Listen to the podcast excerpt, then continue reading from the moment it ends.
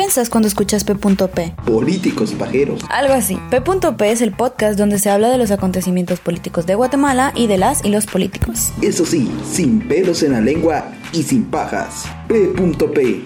Política en nuestro idioma.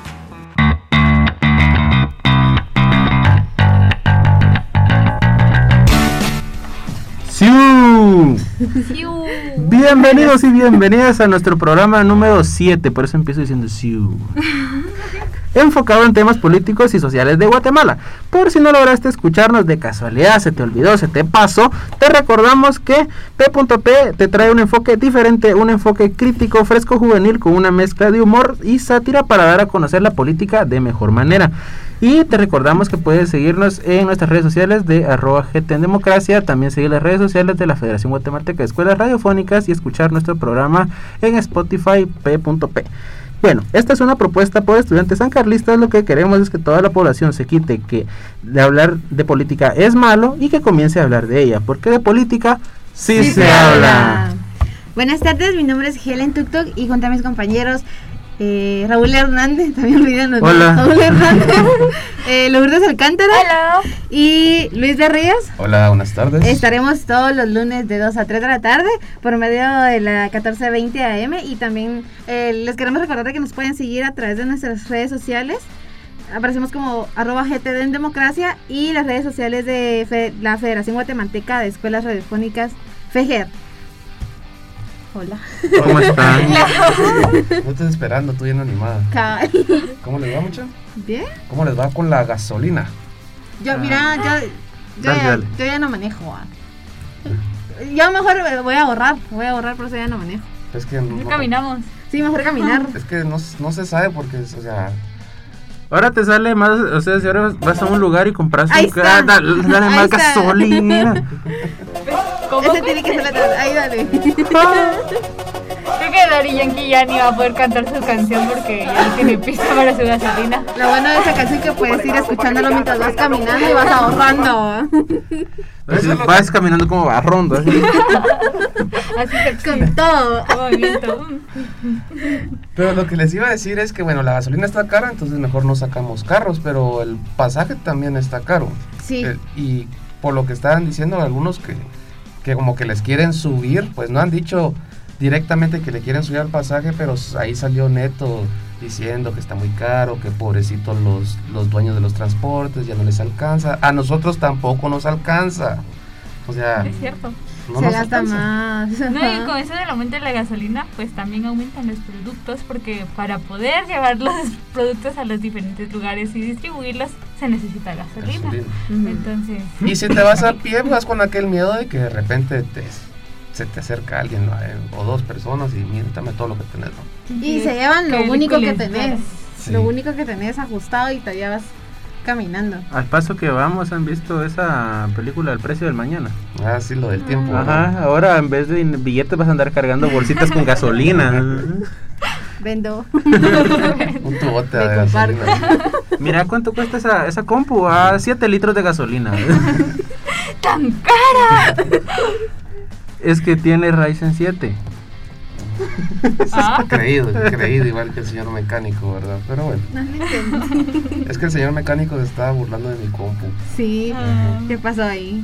Ay, señor lo mecánico. humilla a uno por humilde, ¿verdad? Sí, que la compu de él es eh, super y la tuya apenas es diésel. La, regular, ¿no? La de aquel es la Bip B-Power. Bueno, ya, ya hicimos nuestra conte- contextualización de cómo vamos con la gasolina y vamos ahí un poquito ir amarrando todo este tema. Hoy tenemos varios eh, puntos que queremos tocar, empezando con nuestra contextualización tanto internacional como nacional. Y pues eh, ya me siento por un noticiero, la verdad. Solo, solo que no quiero hacer de esos de que dicen que Ah, fue, por- ah, no. Ah, que- fue al- por al pan y le dieron pan, pan. No, también que lo vapulearon por no invitar. Ah, no, hay otro. Eh, la, Ustedes miran canales nacionales, ¿verdad? Sí. Digo, es, que, es que como está caro todo, pues tuve que quitar Ya ni para el cable ¿verdad? es que en otro noticiero sale una noticia que dice, eh, como, es como fiestas en, eh, provoca, en una fiesta se provoca un incendio. Ah, y en la otra dice se prendió la fiesta. y sale. tum, tum. oh, no aguantó dos balazos. Ay, sí, como. Ese ¿Cómo señor? Ese- Ay, A ver, póngase usted. cierto. nuestros medios de comunicación tradicional. Por eso tienen que escuchar Fejer. Exacto, para enterarse de todo lo que pasa. Y el noticiero Mayacat, por favor. Aunque nosotros a veces nos tiramos un par de burradas también. ¿verdad? Pero van pensadas, van Sí, sí, pensadas. sí. Pero son intencionales. Pero tampoco Ah. la tomen a mal, Sí, porque sí. pues. Ajá. Es parte de. Sí. Y hablando de esto de los medios. casaca. Sí, exacto, métese a la casaca. Hablando de esto de los medios, quería solo hacer así ese toquecito.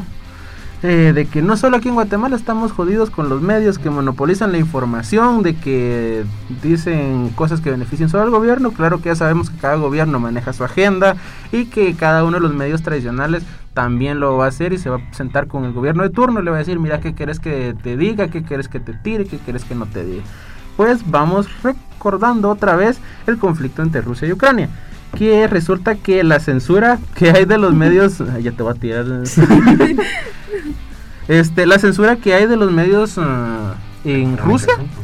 eh, nuestro querido Vladimir Putin vino y dijo que todo aquel medio que no que fuera contrario a la opinión de los medios rusos tradicionales iba a tener 15 años de prisión por contradecir la información que ellos dicen y también eh, Vitaly Shapchenko ese, ese sí, lo tengo, sí lo tengo que leer porque no, no puedo es el editor en jefe de la, de la BBC en Rusia y él dijo que se ha hecho que la gran mayoría de la audiencia de los rusos eh, prefiere estar informada por los medios, eh, ¿cómo es? Los, Tradicionales. no, los, No. los- los no tradicionales. Ah, los medios alternativos. Los medios alternativos, perdón. Pero esta operación eh, y persecución en contra de los medios ha hecho que la gente tenga que informarse por la vía de los medios tradicionales y solo esa sea su único canal y lo único que estén pasando. Y pues lo que se ve en, es, en esa pequeña parte es que Rusia está salvando a los ucranianos de su gobierno letal que es un títere de los Estados Unidos. Ah, Hola, gran. ¿Sabes a qué me recuerda un poco eso? A la famosa ley de ONGs, ¿verdad? Algo así, algo así. ¿Por qué? Porque están tratando de ellos de censurar y... Ajá, porque le dan palo al que hable diferente, ¿va? Sí, es cierto, porque sí. muchos medios de comunicación alternativos aquí, pues en algún momento se inscribieron como ONGs y, al- y toda esta ley que, que aplicaron, la ley que aplicaron de ONGs, los afectaba, ¿verdad? Entonces iba a censurar la, la opinión de, de la oposición, ¿verdad? Y monopolizabas en un solo sector lo que querías decir, lo que se iba a tratar. En fin, eh, estás haciendo negocio con, con la información en lo que debe ser de vital importancia para la población. Y pues Que es un derecho humano, ¿verdad? La- estar informado dejo, y pues con lo correcto, no que te, den mentiras, sino con all ball. al volver.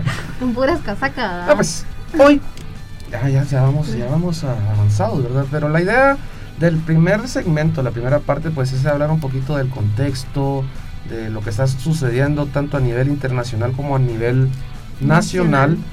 porque el programa, como ustedes saben, mañana es el día de... El Día de la Mujer. Entonces vamos, bueno, nosotros ya no vamos a hablar, pero ahí las compañeras van a estar hablando. Helen y Lourdes van a encargar de ese segmento. Entonces, terminamos de contextualizar y después le entramos al tema ya así de lleno. Ok, me parece. Bueno, y más que todo estábamos hablando del, del contexto, como Luis nos mencionaba, el contexto que hay, ahí sí que en área internacional, pero pues también hay nacional. Pero para llevarles un poquito más el qué es lo que está pasando en lo internacional, vamos a hablar un poquito de las negociaciones que hay entre Ucrania y Rusia. Pues no sé si han visto, no sé. Eh, bueno, eh, se está llevando a cabo la tercera ronda de negociaciones entre Rusia y Ucrania en las fronteras de Polonia y Bielo- Bielorrusia. Bielorrusia. Los bielorrusos. Bielorrusia. Hoy, cabal, en este momento, pues, bueno, no sé cuántas horas de distancia habrán de aquí a Bielorrusia, pero supuestamente el 7 se iban a reunir. Depende si te vas a pie, te vas. Mira ahí en Waze, a ver qué dice. Espera. Ah, no, es, es Google Maps el que te dice, ¿verdad? Ah, a pie ¿qué vas a tanto, hacer? ¿verdad? En carro tanto, en bicicleta tanto. Hay tráfico. Hay- Hay tráfico.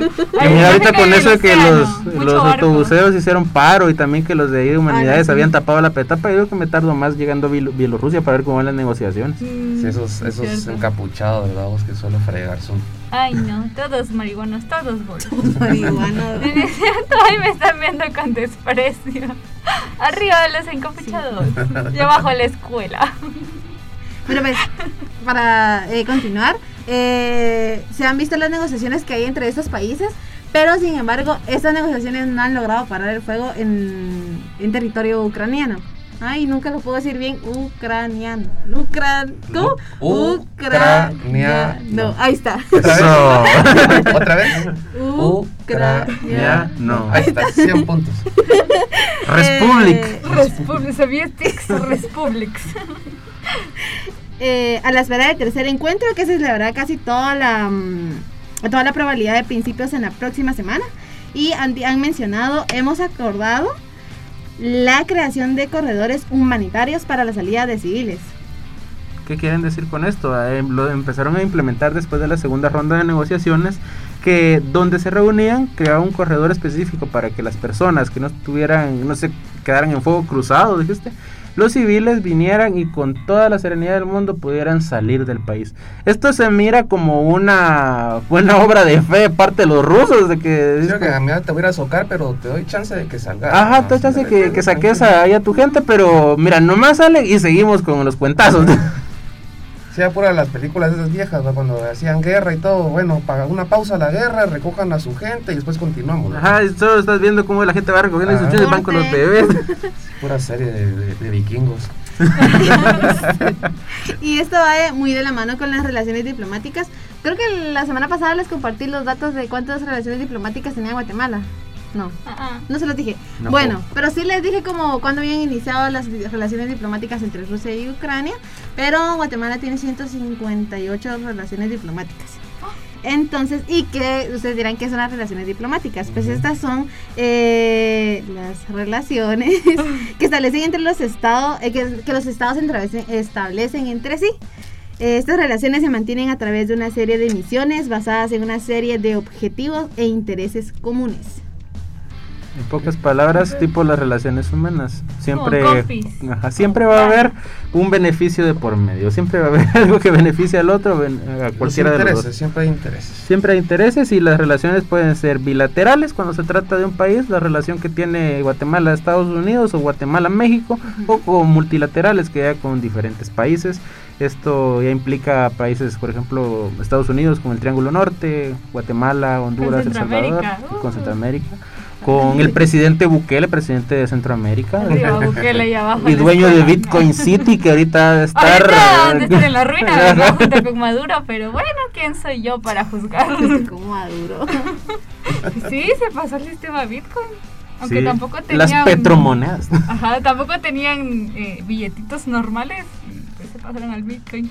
Pero raro. Pero y fíjate que tan irónico que es, aprovechando esto que mencionas a Maduro, eh, siempre decían que con Sandrita íbamos a terminar como una Venezuela. Y miren cómo estamos ahorita. ahora, Qué ah, casualidad. qué casualidad. Y creo que estamos casi que pedo. Solo nos falta andar cargando ahí nuestras maletadas de, de billetes para que los pesen en la tortillería. Ah, no, eso, eso no se puede porque a los ricos no les conviene eso a vos, entonces.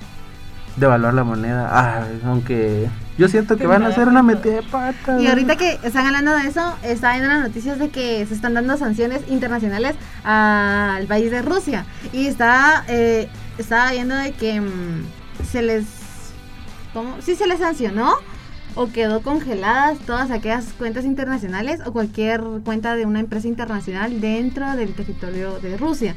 Eh, también el sistema financiero, es decir, por ejemplo, tenés tu tarjeta de qué sé yo, eh, pero ya no todas fueron bloqueadas, eh, creo que sí, la mayoría fueron bloqueadas, solamente puedes eh, tenerlo con efectivo, entonces imagínense.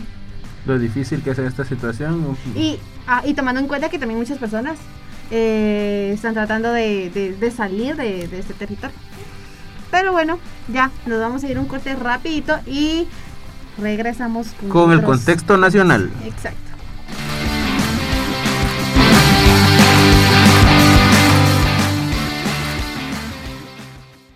Yo soy Alejandro Yamatei, quiero ser presidente y no quiero ser recordado como un hijo de puta más en la historia de este país.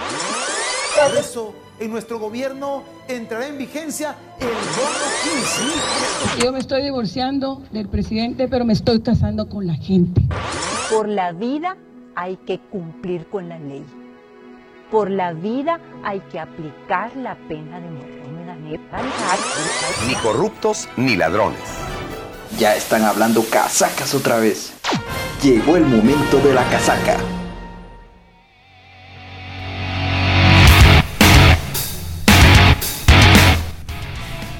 Muy bien, estamos de vuelta. Muchas gracias por continuar con nosotros. Quisiera aprovechar, saludamos rapidito ahí a nuestro querido Bolche. El Bolche es un fiel seguidor. Hola, Bolche. Así como era Pablo, Pedro, ah no. Eh, el Evangelio según Bolche. según Bolche. Eh, saludos, Bolche. Saludos a José Pablo también. A José no, porque dice que estamos feos. Sí, José Salazar no. Pero ni lo. Si todo cae mal, Sí, ya, ya no hay besos en su cola. Ya no. y dice Pablo que estamos haciendo propaganda a la OTAN. No, no estamos haciendo propaganda a la OTAN. No, arriba de la. Ah, no, no, espera, no, no, sí, corte, corte. No, hablando de la OTAN, pues resulta que le pasaron armas a los ucranianos, ¿verdad? Y Rusia se enojó. Pero de eso no sé tanto, así que continuamos con ustedes. Bueno, entonces estábamos hablando del contexto internacional de, de Rusia, lo que está pasando, para ir actualizando un poquito de las noticias, porque todavía sigue moviéndose en redes sociales. Y ligando eso, pues ahorita que en Guatemala hace unos dos, tres días empezó eh, en Twitter, en Facebook, una investigación que hicieron unos periodistas, no sé si ustedes lo vieron, que son de como de 15 países, son varios Ujú. periodistas, y que relacionan a la minera que tiene... Ah, exacto, Ujú. que tiene como origen o fondos rusos y está relacionado con el presidente Alejandro Yamatei. Entonces eso es algo que está sonando. No lo vamos a hablar hoy, lo vamos a hablar la, la próxima semana, pero solo para que ustedes pues comiencen a informarse, empiecen a ver a través de, de Twitter. No, no vayan a ver páginas como las de Rodrigo Polo o Méndez Ruiz. Ahí no hay, en vez de informarse, se van a desinformar. Pero para que ustedes tengan un poquito de contexto, entonces la próxima semana ya lo podemos empezar a debatir. Continuamos con Rusia.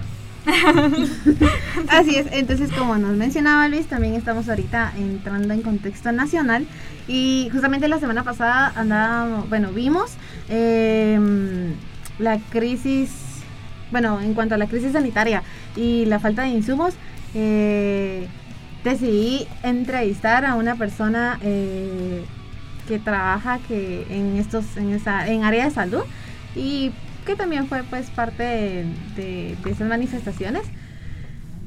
No sé si lo puedes. Dale, señor ¿Me mecánico. confirmas, Javier? ¿Me puedes confirmar?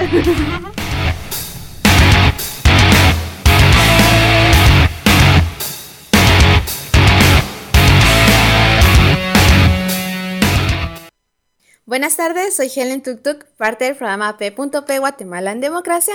Hoy hablaremos del área de salud y crisis sanitaria presente en nuestro país. Es por ello que hoy me acompaña una persona que labora directamente en estos espacios. Buenas tardes, ¿qué tal? ¿Cómo está? Buenas tardes, bien, gracias. Me alegra. Bueno, a continuación le haré una serie de preguntas. A su percepción, ¿la cantidad de medicamentos disponibles actualmente son suficientes para tratar a los contagiados por COVID-19? Hemos tenido el aumento de pacientes positivos en la actualidad. Sí, se les ha logrado el cumplimiento de tratamiento específico de cada uno de los pacientes. Gracias. ¿El gobierno se encuentra al día con el pago de su sueldo o el de sus compañeros del área laboral? Podemos decir que el cambio de pago según el ministerio, que era por medio del Hospital Roosevelt, área de contabilidad, fue trasladada al Guate Compras, por lo que tuvieron varias dificultades al ingreso de nóminas, por lo que se atrasaron con el respectivo pago, viendo necesario llegar a manifestar para lograr un objetivo. Sí, es totalmente cierto. Justo la semana pasada habíamos visto grupos de personas del área de salud en manifestaciones exigiendo el pago atrasado por dos meses. Con la escasez de medicamentos, ¿quiénes son los pacientes más afectados? Son los pacientes con enfermedades crónicas y de tiempo prolongado. Muchas gracias por su intervención y definitivamente también por el tiempo. No olviden escucharnos todos los lunes de 2 a 3 de la tarde por Radio FG 1420 AM. ¡Feliz día! Buen día.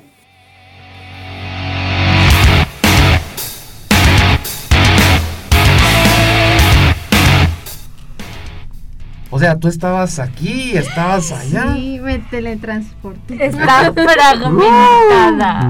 Puro, ¿cómo es Naruto el que va? ¿Qué? No, no, Goku, que le hace Él, ah, y se- Teletransportar. ¿Cómo? es un pollito. Creo que no, así le hacían y se transportaba de aquí para allá y de allá para acá. Pero y ahorita escuché en la entrevista que no les habían pagado, pero por lo que yo tengo entendido, ahorita ya les comenzaron a, a pagar, incluso. Sí, y fíjate que eh, él me estaba platicando de que pues a- debido a esta manifestación eh, lograron llegar como al diálogo y hay videos en donde em, llegan al diálogo y todos los trabajadores están eh, de que con el objetivo, con pidiendo, exigiendo de que ellos no se iban a, a- a retirarse de, de- de- de ahí, aunque ya su turno haya terminado, sin no haber recibido antes su, su- su sueldo.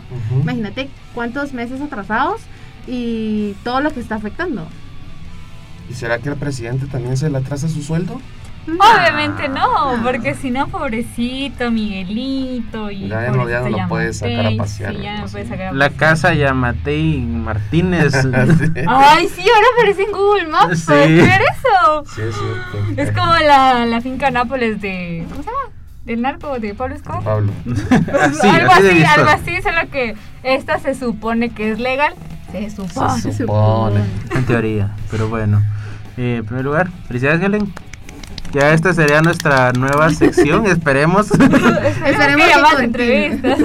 Chuck Norris lo aprueba. Iremos teniendo entrevistas, como Helen le decía, de tener más a la opinión cerca de ahí de las verdaderas, de la gente, de las De personas. las que- fuentes primarias. Ajá. Eso, como buen cientista ay, social. Como buen periodista. Sí, es como, yo lo mencionaba en la entrevista, eh, más que todo es como, bueno, nosotros acá eh, hablamos, explicamos o damos la opinión en cuanto al tema, pero creo que también es eh, importante escuchar las... em, Diferentes opiniones. exacto, o como de, de las personas que están directamente en estos espacios. Totalmente de acuerdo. Y un saludo a Alfonso también, aprovechando antes de que ustedes entren al tema, porque ahorita nosotros nos desaparecemos y ustedes continúan. Ahorita hablando. hacemos piu, nosotros. Nosotros, piu, piu. Vamos a ir a hablar un ratito con, Al- Se les con van Aarón a allá afuera. teletransportar. Pero no se teletransporten, no se teletransporten, porque de estos temas tenemos que hablar todos. Ah, bueno. Va. Saludos, Saludos, Alfonso. Alfonso. Saludos, Alfonso. Hola. Entonces, ahora sí, si quieren, ya entran al, al tema. Al lo mero bueno. Ok. Dele. Eh, bueno, eh, el día de mañana se conmemora el Día Internacional de la Mujer. Eh, pues este es... no, eh, hemos escuchado en donde han dicho como no se celebra, se conmemora por lo mismo de la lucha que tiene, tenemos muchas mujeres en cuanto a la sociedad. Recuérdense que nosotros estamos como muy mm, llenas de estereotipos y de prejuicios. machistas. Exacto. Y quiera que no, nos dañan a todas. Ninguna se libra. Y es algo importante, eh, tanto como hablarlo, analizarlo y pues también escucharlo. Sí, pues la verdad creo que en general eh, todas las mujeres hemos sido víctimas eh, en alguna ocasión. Creo que tanto el acoso como el abuso y la violencia siempre ha sido como parte de nuestra de nuestra vida. Desde pequeños hemos recibido más de algún comentario de un hombre asqueroso en la calle o conocemos eh, más de algún caso de violencia intrafamiliar. eh, en fin, siempre es como es, hemos estado bajo. Estás bajo eso. propensa a tener riesgo de, de, de pasar por algo así, ¿verdad? Incluso, como tú decías, en el, en el acoso, el acoso callejero se da mucho. Es que se va a dormir. ba- Bajé la palanquita y se todo para abajo. Se da la mesa. Perdón. Y yo, hay algo que yo siempre, siempre me enoja y alego porque, ay, la vez pasada estábamos hablando de que, de que la Policía Nacional Civil nos tendría que dar como la, la seguridad y todo eso. Y no, justamente yo salí, bueno, yo no salgo tanto, ¿va? pero salí eh, a la- ahí por mi barrio y eh, o sea, eh, pasan dos policías en su patrulla y todavía me pasan haciendo cosas, ajá, y- tiran Es besitos y, que- y así como Se supone que ellos deben velar por tu seguridad, pero ellos son los que más te hacen sentir insegura con ese tipo de comentarios y ese tipo de acoso. Exacto. Y luego, bueno, pues eh, desde la ventana de mi casa eh, justo pasa una patrulla y ahí había un grupito de todos mis vecinos ahí y los registran y que no sé qué. Y pasa una chica eh, y hasta los policías gritándole cosas. ¿Qué es eso? O sea, ¿qué? ¿Qué Como el deforme. No, no, porque lo peor del caso es que si te quejas te iban jalada por Sí, faltarle el no respeto. Ajá, y es entonces- como yo soy tu autoridad, sí, Ajá. pero ¿dónde está la, la seguridad que me tenés que dar a mí? En lugar de, la policía, en lugar de darte la seguridad, te da miedo. Es cierto, y pues em, ahora respecto a esto de- del miedo y también esa falta de seguridad por parte de las instituciones que deberían proporcionar esa seguridad, vamos a entrar un poquito en detalle sobre, eh, pues eh, primero sobre las violaciones y abusos y primero en el hogar seguro que fue durante el periodo de Jimmy Morales y posteriormente vamos a hablar un poco de la persecución que ha habido contra eh, juezas y exfiscales de la CICI y de la FESI. Entonces, Helen. Así es. Eh, bueno, justamente mañana se cumplen cinco años de este terrible caso. Eh, 56 niñas quemadas en el hogar seguro de Virgen de la Asunción el 8 de marzo de 2017 en el, durante el gobierno de Yamatei, de, ay, perdón, de Jimmy Morales. Se parecen. Se parecen por lo... Son chistosos los dos. Descarados también. Descarados también, es cierto. Eh, en, en este grupo de, de niñas se encontraban niñas de entre 13 y 17 años de edad. Bueno, para que les voy a explicar más o menos, el día 7 de marzo eh, las chicas deciden huir de este establecimiento, pero hay un, no solo una razón, hay muchas razones. Eh, ellas sufrían violaciones sexuales, eh, eh, violaciones en cuanto a sus derechos, eh, maltratos, comida, entregas de comida de mal estado. Y justamente escuchaba y estaba, mm, me puse a leer los testimonios como de las familias, de las víctimas de las chicas. Y hay uno en donde decía de que la mamá nos relataba en donde mm, le decía que ella, a ella les duele ver eh, a muchas señoritas eh, estudiando, cumpliendo sus sueños, eh, y que a la hija de ella se lo han arrebatado. Así, eh, primero, este, cuando se da esto de, de que ellas necesitan huir, pues las logran capturar. Varias sí se lograron fugar. Ajá. Sin embargo, las que fueron atrapadas, eh, las que no lograron salir, ahí sí que corriendo de todo esto, eh, ellas son castigadas y las, y las, ahí sí que las, ahí no sé qué tan, acción tan inhumana. podría- Encerraron, Las encerraron bajo llave ilegalmente. Entonces acá es donde están las, las niñas y pues ahí sí que al temor, eh, al temor, no tenían permisos ni siquiera para ir al baño, imagínense eso. Y son eh, vigiladas por varios agentes, eh, entre, en- entre ellos mencionan entre hombres y mujeres, eh, para no salir. Entonces ahí sí que cuando te están privando de tu libertad, eh, en este caso cuando son inocentes las, las niñas, se escuchaban gritos, y bueno, y las dejan ahí durante la, la noche. En la madrugada se da, en la madrugada del 8 de marzo se da este, este gran Incidente. incidente, exacto. Ya las niñas cansadas de tanto, de tanto, de tanta injusticia, daños y cuánta cosa, ¿no?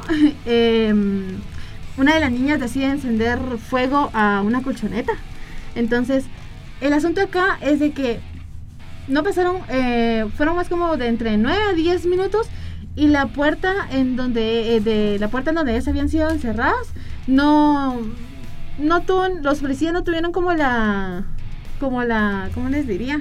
Como bueno, las vamos, vamos a, a- ajá, vamos a abrir y que salgan porque pues se están quemando, está pasando algo, pero no, ellos, esper- ellos esperaron como la, como la, el mando de, de la otra persona que era la directora. Entonces, eh, imagínense, bueno, ahí se da en donde las eh, 41 niñas eh, fallecen, 15 eh, son heridas con eh, quemadas con el 80% en todo su cuerpo de pues por quemaduras graves. Y eh, bueno, este es, em, como les digo, hay varios, te- varios testimonios de las familias en donde las familias eh, nos mencionan como yo mandé a mi hija porque ella decide, hay una, hay una historia de una chica en donde dice que ella decide irse de la casa porque era rebelde y todo, bueno, y la familia tratan de esperar o darle el tiempo de que ella cambie la rebeldía, algo así, entonces lo que hacen es enviarla a este hogar seguro. Hogar, Supuestamente seguro. exacto. Ujú. Sin embargo, eh, no sabían de que ellas iban a, a- a terminar con su vida justo el 8 de marzo. Eh, y la verdad, pues es triste que ocurra este tipo de, de situaciones, ¿no? Que se supone que estas instituciones son las que deben proveer eh, seguridad a la niñez, principalmente a las mujeres, pero eh, lamentablemente no lo, no lo hacen, ¿verdad? No sé si quieres agregar algo más. No, y algo me, que llamó, me llamó mucho la atención eh, fue algo que mencionan, que dicen, ser niña en Guatemala es un riesgo y así ha sido durante varias generaciones. No, y fíjate que también investigando más del tema, eh, Guatemala es uno de los países más inseguros o pues donde tenés la mala dicha de ser mujer porque no existen las condiciones adecuadas eh, que te defiendan, ¿no? Y a pesar de que eh, hayan ocurrido incidentes como estos, eh, la violencia contra la mujer no, no ha cesado, no se ha velado por, en ningún momento por, por ellas, ¿verdad? Y a pesar de que ya existía una ley que velara por los derechos de las niñas, en 2008 surge esta ley, em, pues no se ha hecho nada, ¿verdad? El año pasado el grupo de apoyo mutuo presentó un informe eh, donde relacionaba la situación de la violencia contra las mujeres y ellos decían, pues en este informe dieron a conocer de que la violencia aumentó en un 31% en el año 2021 y que eh, para 2021, bueno, a mediados de 2021 se habían eh, registrado 538 eh, femicidios y habían eh, mostrado un incremento comparado con los 494 que había eh, existido en 2020. Eh, también se eh, registró un aumento en las denuncias de agresiones sexuales y el incremento de muertes. Eh, también pues les voy a explicar un poquito de, de por qué se habla de femicidio y no de asesinato, ¿verdad? Y por qué también decir que a los hombres los matan más es muy erróneo. Pues existe, eh, bueno, vamos a ir a un breve corte y les sigo comentando acerca más del femicidio.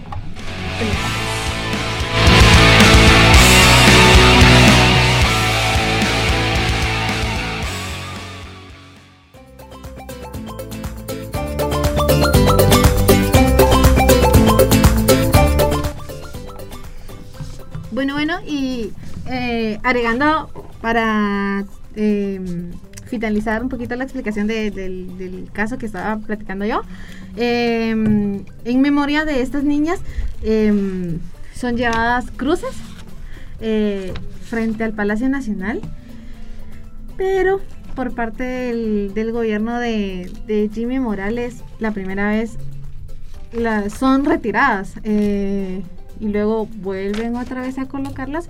Pero eh, ahí sí que para no estar en, en las quito, las pongo y todo esto, eh, so- eh, la, la plaza es llamada Plaza de las Niñas. Oh, ahora, tiene mucho sentido.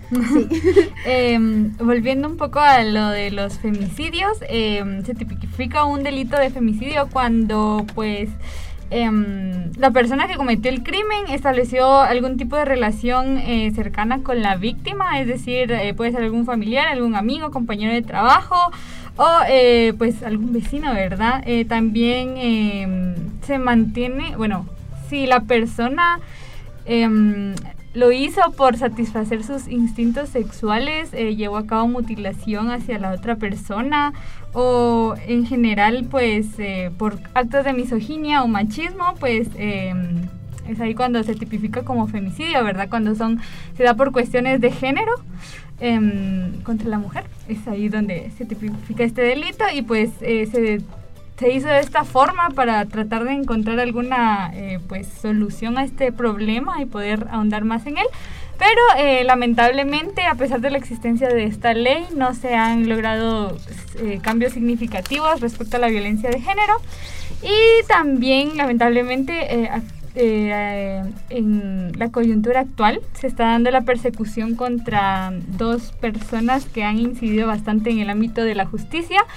Eh, que son mujeres y sus casos fueron eh, bastante sonados. La primera fue Lely Santizo, quien estuvo al mando de la CICIG durante 11 años y pues trabajó en 25 casos de alto impacto, entre los cuales se encontraban el caso Génesis sobre la apropiación de tierra por los eh, por la familia Mendoza y también por eh, el desfalco bueno también estuvo la investigación del desfalco millonario de Lix y en los casos de corrupción de Otto Pérez Molina en 2015. También se dio una persecución contra Eva Xiomara Sosa, la exfiscal de la Fiscalía Especial contra la Impunidad y pues eh, ella actualmente era la subjefa de la Fiscalía Liquidadora.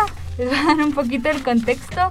Eh, en diciembre del 2018, Ricardo Méndez Ruiz, el director de pues esta organización supuestamente contra el terrorismo, el terrorismo, eh, presentó una denuncia contra Francisco Sandoval, la exfiscal de la FESI Xiomara Sosa, supuestamente porque estaban implicados, eh, porque estaban obstruyendo la investigación del caso Otherbridge. Este caso pues es de fue de alto impacto a nivel nacional. Em, involucró a muchos países de América Latina y para decirles la magnitud de este caso, em, pues se adjudicó un edificio al expresidente de Brasil, Lula da Silva, y un helicóptero. Ah, esta eh, investigación ellos dos la tenían a su cargo y pues eh, Leili Santizo se presentó en enero de este año como la defensora de la ex fiscal Xiomara.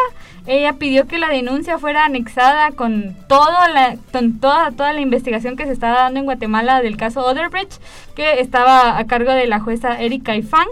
Pero luego eh, el juez Víctor Hugo Herrera giró una orden de captura contra las dos y pues esta persona eh, había sido denunciada por Francisco Sandoval por estar eh, involucrado en el caso de las comisiones paralelas, donde pues ellos habían eh, metido ahí sus mañas para la elección de magistrados y pues se le había visto con el ahora prófugo de la justicia Minor Moto. Em, durante la captura que se les hizo a ellas en febrero del 2022, ella recibió agresiones verbales eh, por parte de Ricardo Méndez Ruiz y Raúl Falla, que son los eh, que dirigen esta organización contra el terrorismo, y pues ellos están sancionados por Estados Unidos. Pero eh, actualmente el caso se encuentra bajo reserva y todo esto surge, o la hipótesis esta surge porque Ricardo Méndez Ruiz tuitó tuiteó al respecto. Entonces, a partir de esto es donde surge, eh, se vincula con este caso. Bueno, y casos como, esto, como estos que acabamos de explicarles, de exponerles, también hay muchísimos más y es por eso de que conlleva, eh, por lo mismo de que las violaciones a los derechos de las mujeres es que conlleva a exigir en las, en las calles, eh, exigir los derechos que ahí sí que como, tanto como hombres y mujeres, pues nos merecemos. Pero bueno, y mm, en cuanto a la representatividad, rapidito se los voy a decir, eh, de la mujer en los espacios de incidencia, pues tenemos a la mujer en todos los ámbitos. Eh, la mujer en la ciencia, la mujer en área laboral, la mujer en la familia, la, la, mujer en educación y Lu, ¿por qué no la mujer en la política? También aquí siempre vamos a hablar de política. sí. y bueno, nosotros eh, con esto nos despedimos. pues nuestro mensaje cuál es nuestro mensaje de hoy, que pues, como mujeres ya estamos cansadas de vivir con miedo, ¿verdad? Y realmente debemos apoderarnos de los diferentes espacios, tanto políticos como en las calles, para exigir por nuestros derechos, para exigir eh, poder vivir sin miedo, de, ser acosadas, de no llegar a nuestras casas o pues... Con el miedito. Ajá, con que nos pase algo, ¿verdad? Entonces desde este espacio eh, hacemos esa denuncia tanto a las autoridades como a la sociedad en general. Así es, crear a mujeres y niñas libres y sin miedo, ¿verdad? Bueno, eh, ay. ay. Se acabó. Se acabó. Pero bueno, nosotros nos despedimos. Ha llegado el momento de decir hasta la próxima. Muchas gracias por habernos escuchado durante esta hora. No olviden darle like a nuestras redes sociales. Aparecemos como arroba GTD en democracia. Y por supuesto, seguir las páginas de la Federación Guatemalteca de Escuelas Radiofónicas FEGER y seguir sintonizando la 1420 AM. Y no olviden que política sí, se, habla. Nos vemos. Hasta la próxima. Adiós. Adiós. Bye bye.